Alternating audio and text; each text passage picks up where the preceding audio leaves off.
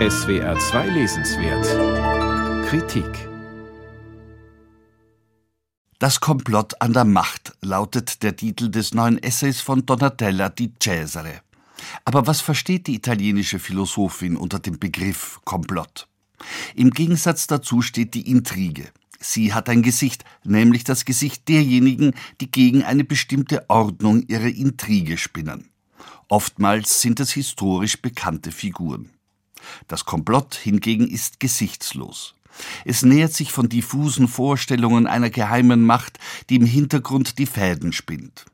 Diejenigen, die mittels Komplotts die Macht in Händen halten, sind Lobbys, Banken, Mediengruppen, im Falle von Covid-19 die Pharmaindustrie. Die Schlussfolgerung, die Cesares lautet, dies ist im Grunde genommen die jüngste und frappierendste Enthüllung. Das Staatskomplott wird dadurch nicht nur einfach weiter ausgedehnt, sondern zu einem weltumspannenden Komplott. Etwas scheint verloren gegangen zu sein, nämlich die Lesbarkeit der Welt.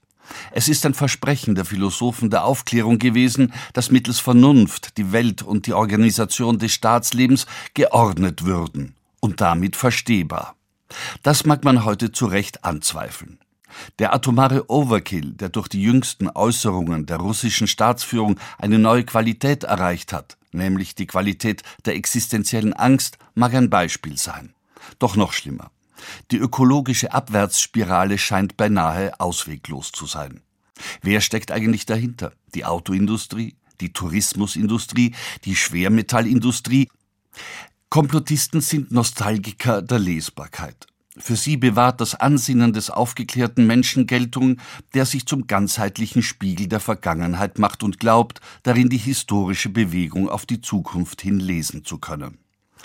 Dieser Gedankengang die Cesares offenbart den Wahnwitz der menschlichen Geschichte im Status quo.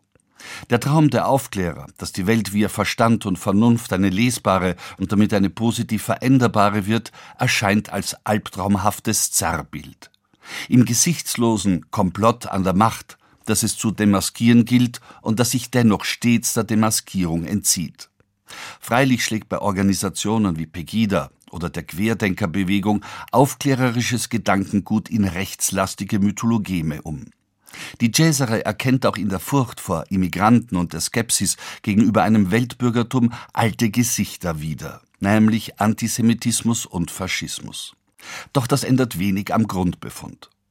Komplottisten sind Menschen, die das von den Aufklärern gegebene Versprechen einfordern, dass die Welt eine lesbare, also zu verstehende sei. Die Enttäuschung, dass dem nicht so ist, ist fundamental existenziell.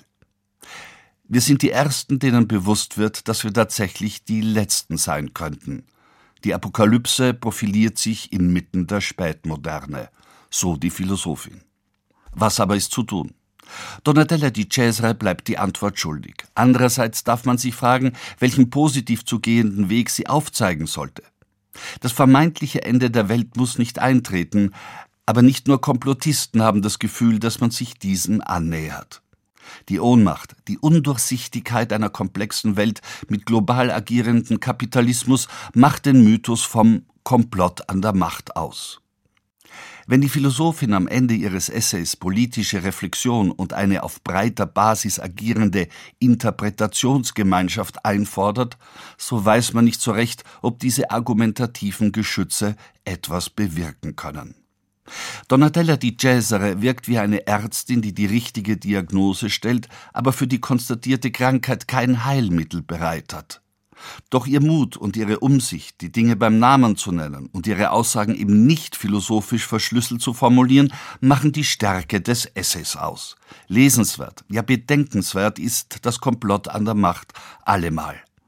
Donatella di Cesare, Das Komplott an der Macht. Das Buch ist bei Mattes und Seitz Berlin erschienen. Es hat 140 Seiten und kostet 18 Euro.